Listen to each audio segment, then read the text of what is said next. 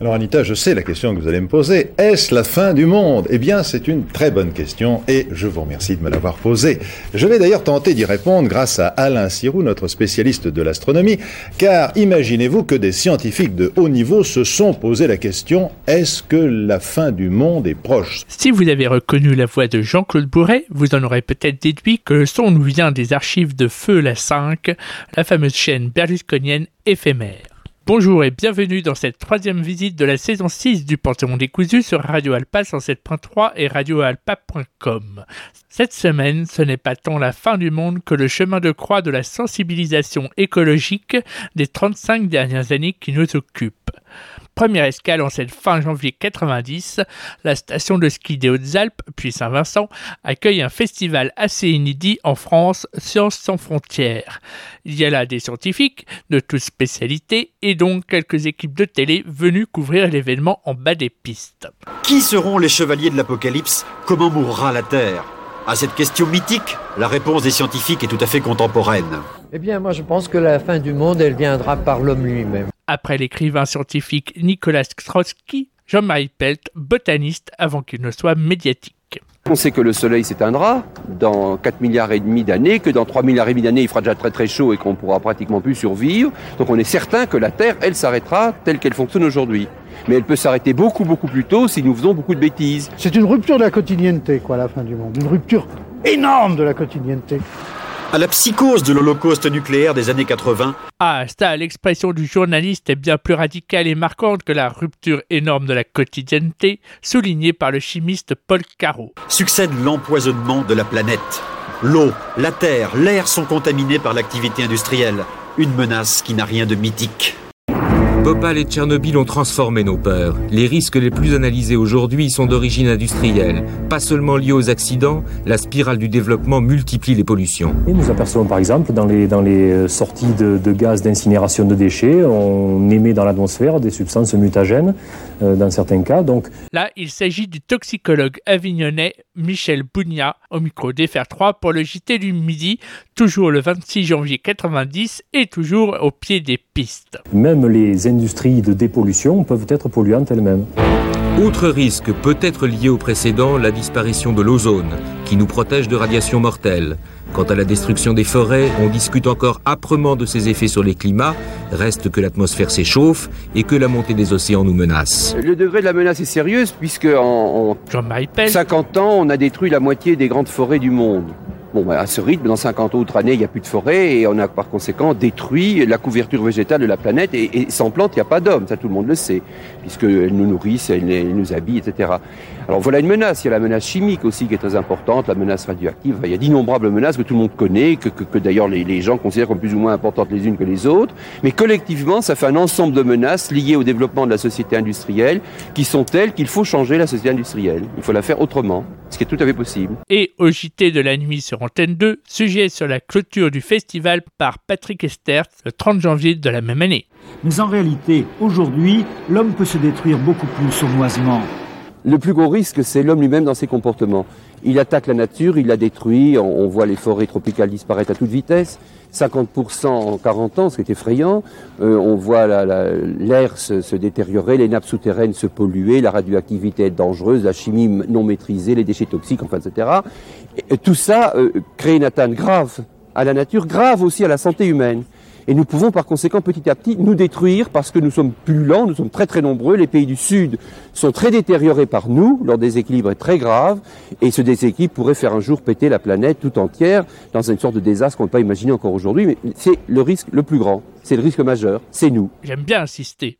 Même si nous sommes, nous, nombreux, à avoir compris et à avoir les chocottes, enfin plus ou moins. L'année précédente, une autre rencontre un peu du même type avait lieu. Direction un ranch de Stendens, dans l'état du Wyoming, le 10 septembre 89.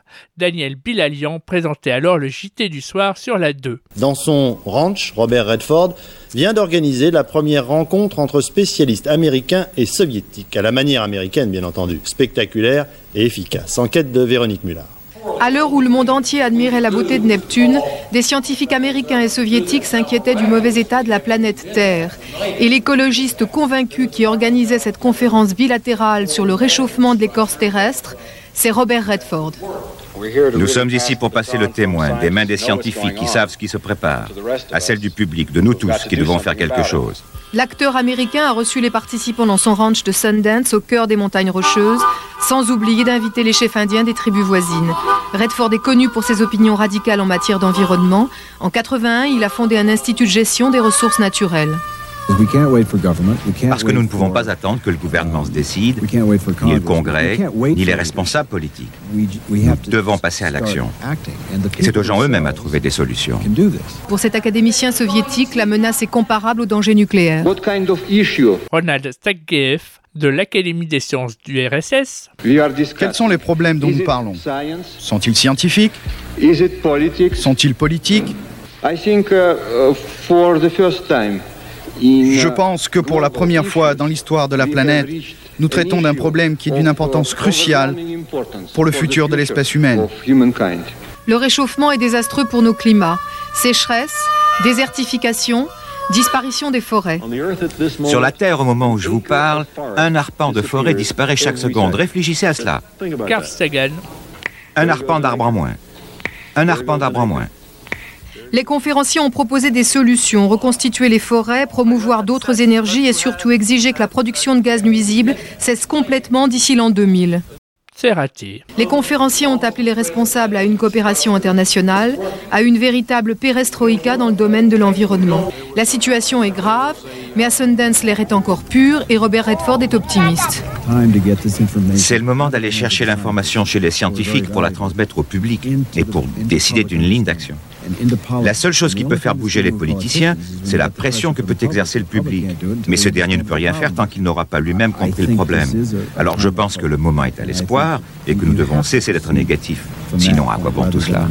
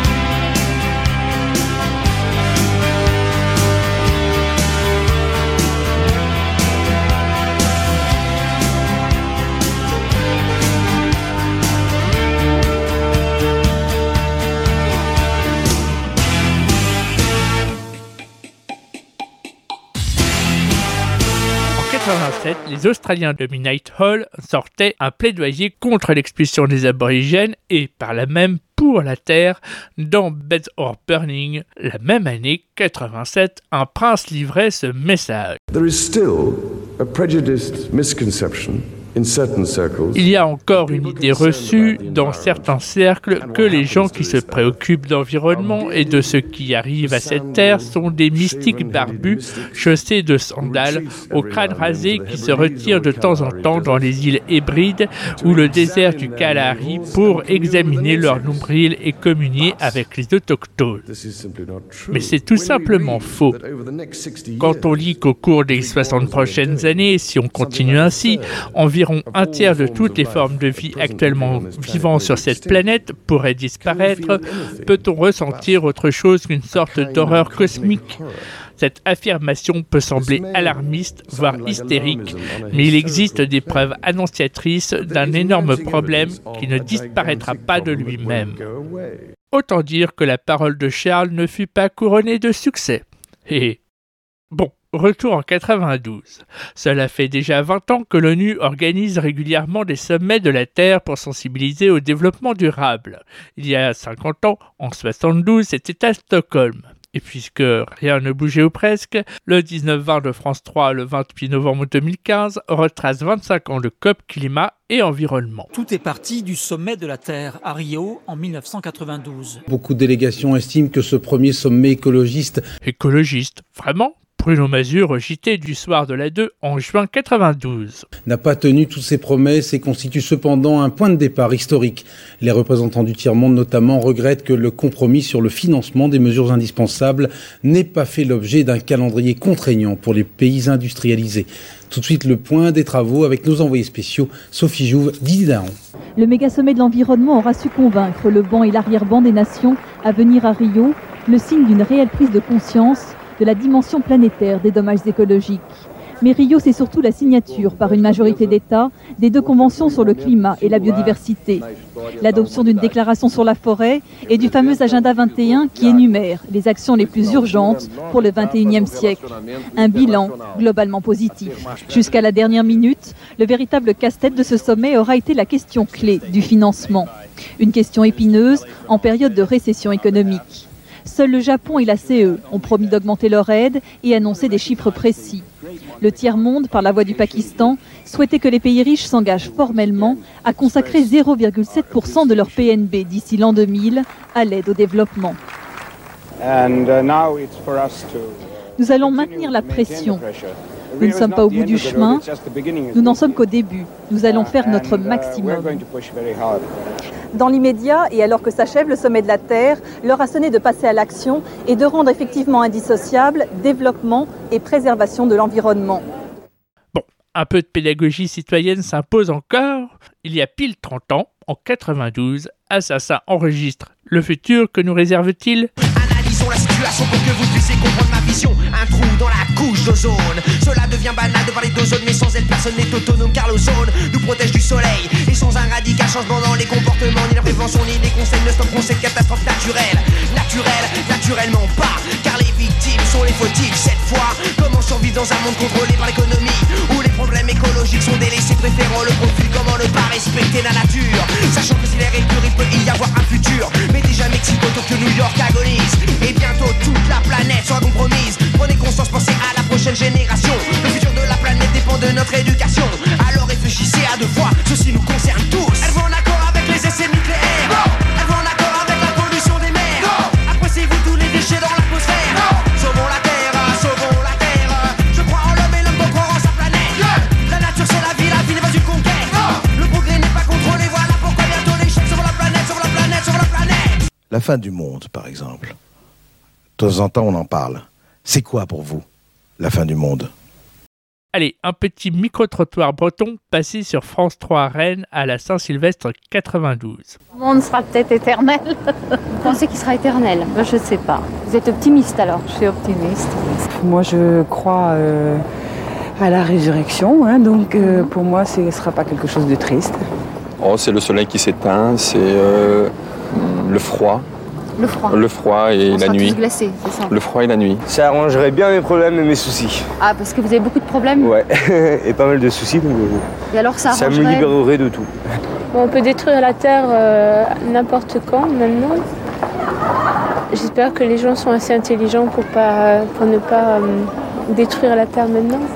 C'est comme dans les films de science-fiction, c'est tout gris partout. euh, Il n'y a plus des robots, il n'y a plus personne, plus d'humains. Les, les hommes sont mis euh, de côté et c'est des machines qui, euh, qui font tout à la place des hommes. Je ne veux pas partir la première, mais je ne veux pas rester la dernière. Surtout pas. Là, je place un son sorti de 73, il me semble, où l'on entend notre philosophe centenaire préféré, Edgar Morin. Autant je pense que la science doit jouer un rôle absolument énorme dans les phénomènes aujourd'hui qui nous entourent, autant il faut aussi désacraliser la science. J'ai passé ici en deux émissions sur la thématique beaucoup de scientifiques et peu de sciences finalement. C'est chose faite avec ce petit reportage du 2 janvier 94 au JT de 20h sur France 2. La Convention sur la biodiversité réglemente la façon dont les hommes s'approprient les ressources vivantes de la Terre. Aux pays riches, dits du Nord, la Convention accorde le droit de breveter toute découverte faite à partir de plantes ou d'animaux, engrais, cosmétiques par exemple. Mais, et cela c'est nouveau, si ces découvertes sont faites à partir d'espèces vivant dans les pays pauvres, ces pays toucheront des royalties. En quelque sorte, ils seront intéressés aux affaires. Ouais, bon, je ne sais pas vous, mais dès qu'on parle d'affaires de pays riches qui ont déjà de l'argent et les moyens, ça sent l'embrouille. Des résultats donc très commerciaux pour une convention qui se voulait scientifique. Au départ, l'ambition était bien différente. Il s'agissait de protéger la diversité des espèces vivantes, soit 1 400 000 décrites à jour. Plus de la moitié est en voie de disparition. Or, la conservation des espèces vivantes est une nécessité pour l'homme. La, raison d'être de la diversité biologique, c'est une euh, garantie de survie pour les espèces végétales et animales. La diversité des autres espèces pour l'espèce humaine est une source prodigieuse de, de nourriture, de médicaments, et donc on a un lien étroit avec la diversité animale et végétale et microbienne. Nul besoin de vous relire le chapitre Covid. Et qui dit commerce Malgré les avertissements des scientifiques, les participants à la Convention de Rio ont mis la charrue avant les bœufs. Ils se sont partagés l'exploitation de la nature avant de se donner les moyens réels de protéger sa diversité. Prenons l'exemple de cette fleur, la pervenche. Les chercheurs en extraient aujourd'hui un alcaloïde anticancéreux. Qui pourrait affirmer que telle ou telle espèce, maltraitée par l'homme actuellement, ne contient pas les principes futurs d'une guérison? Une prise de conscience mondiale. 1995, direction Berlin pour la toute première COP ou conférence des partis. Dix jours de discussion entre dirigeants du monde entier pour parler climat. Et à l'époque déjà, les journalistes étaient dubitatifs sur l'utilité d'un tel rendez-vous. À cet extrait d'un résumé des COP signé de l'INA et daté du 15 novembre 2021 suit un des extraits du sujet diffusé le 28 mars 1995 au JT de 13h de France 2. On s'interroge chaque fois sur l'utilité de telles réunions. Pour autant, il s'agit tout de même, à l'occasion de ces réunions, de faire prendre conscience des dangers qui guettent notre planète. Bruno Albin, Berlin. 160 pays représentés au sommet de Rio en 92, ils ne sont qu'une centaine aujourd'hui à Berlin. Et les militants écologistes n'étaient pas non plus très nombreux, quelques pauvres banderoles pour prendre à témoin les délégués à la conférence des Nations Unies sur le climat. Leur objectif, obtenir dès à présent un programme de réduction de 20% des émissions d'oxyde de carbone dans les dix années qui viennent. Mais les délégués sont passés loin des banderoles, par les portiques de sécurité. Il y a d'autres menaces que le réchauffement de la Terre. Ne nous dites pas, hein, euh, des raisons économiques et industrielles J'ai bon plus sérieusement, cette conférence sera un face-à-face. D'un côté, les pays d'Asie et du Pacifique, menacés de voir leurs pays inondés ou submergés. De l'autre, les pays industrialisés, pollueurs numéro un de l'atmosphère. Pour des raisons tenant à leur économie, tous ne manifestent pas la volonté affichée par l'Allemagne et par l'Europe. Je vous renvoie là au discours de René Dumont avant 74 que l'on peut entendre dans la première visite de cette sixième saison en podcast sur radioalpa.com. On va y parler beaucoup dans toutes les langues de construire un monde écologiquement meilleur. Mais le plus vraisemblable, c'est qu'à l'échelle du monde, aucune décision concrète n'est à attendre de ce sommet de Berlin. France 3, le 28 novembre 2015. Deux ans plus tard, le premier succès, Kyoto, au Japon, où 160 pays fixent des engagements chiffrés. Le protocole de Kyoto permettra une réduction de 5,2% des émissions de gaz à effet de serre dans les pays développés. Moins 5,2% par rapport à 1990, année de référence. C'est l'objectif à atteindre. Seulement quatre ans plus tard, George Bush, le nouveau président du plus gros pays pollueur de l'époque, refuse de ratifier Kyoto. L'accord de Kyoto n'est pas réaliste. Beaucoup de pays ne pourront pas réaliser les objectifs de Kyoto. Les objectifs eux-mêmes sont arbitraires, ils ne reposent pas sur des éléments scientifiques. Est-ce nécessaire de rappeler que la famille Bush a notamment d'importants intérêts dans les groupes pétroliers? Bush climato-sceptique. Pourtant, les rapports des scientifiques se font de plus en plus précis. Message reçu en 2002 par le président français. Notre maison brûle. Et nous regardons ailleurs. Money's on the menu in my favorite restaurant. Well, don't talk about quantity, cause there's no fish left in the sea. Greedy men been killing off the laughter was. And you better play it nature's way, she won't take it all away. And don't try and tell me you know my been her bad right from wrong. Oh, you've upset the balance, man. Done the only thing you can. Now my life is in your hands.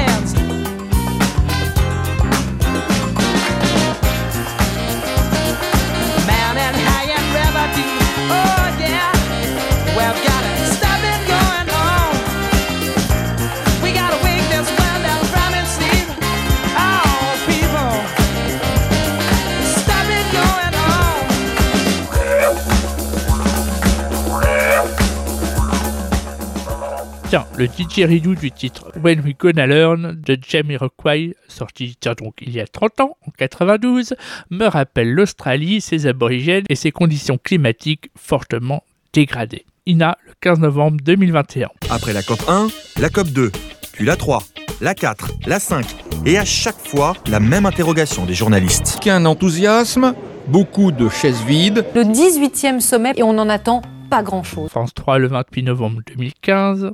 À raison d'une COP par an, un peu partout sur la planète, on s'habitue aux grands discours, aux délégations éreintées, aux demi-mesures et aux demi-échecs. Copenhague 2009, COP numéro 15, un vrai fiasco. Négociations confuses, interminables, un accord est quand même signé au bout de la nuit, mais pas par tous les pays. Même le Premier ministre danois a du mal à s'expliquer. C'est un accord. Il a été euh, approuvé par 26 personnes, 26 membres, euh, et je pense que d'autres d'autres vont, vont suivre rapidement. Ce qui fait un pays sur huit, loin, très loin du succès. Les pays émergents n'ont pas du tout les mêmes priorités que les pays développés. Blocage de la Chine et de l'Inde.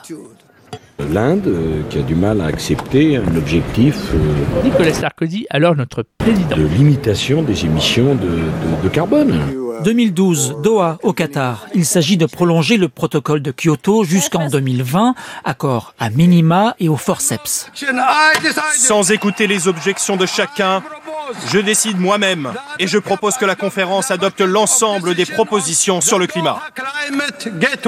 Le Qatar, cette noble démocratie, si engagée sur le climat et le BTP passablement meurtrier, malgré la clim à fond à tous les étages. En décembre 2015, la COP21 a lieu à Paris.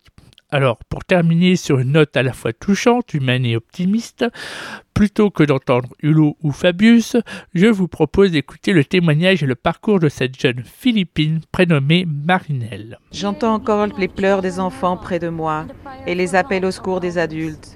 Je vois encore les toits des maisons volés de toutes parts. Pendant trois jours, nous n'avons mangé que des racines.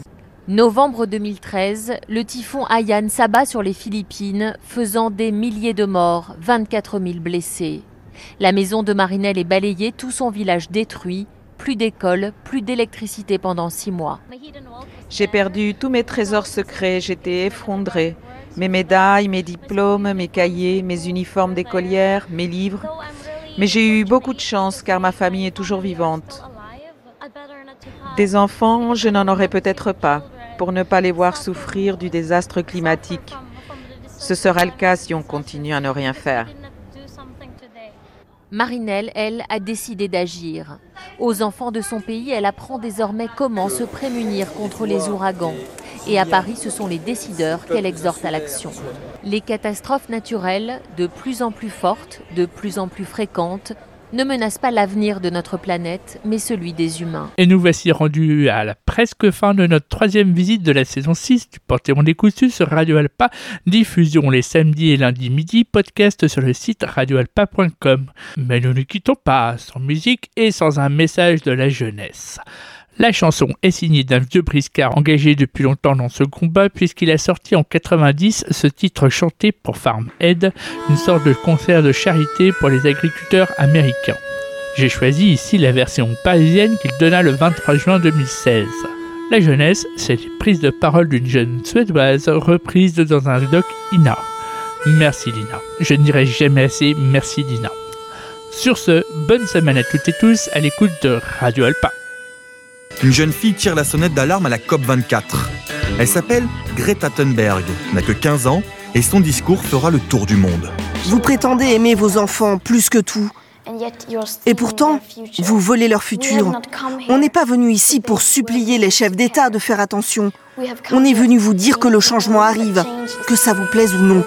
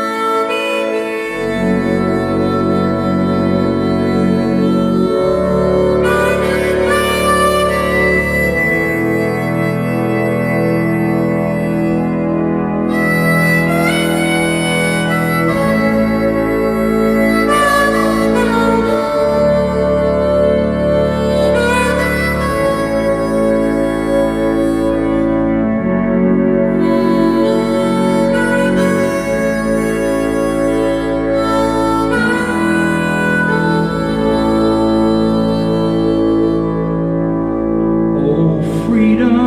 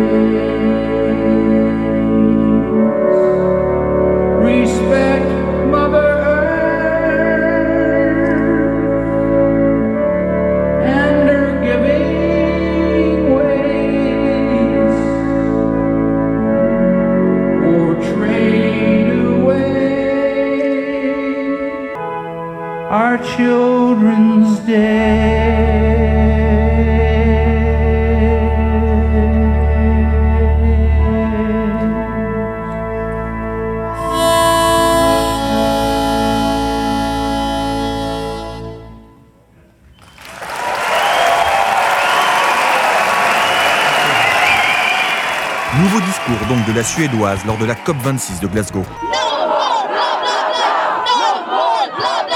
Une COP qu'elle qualifie d'échec.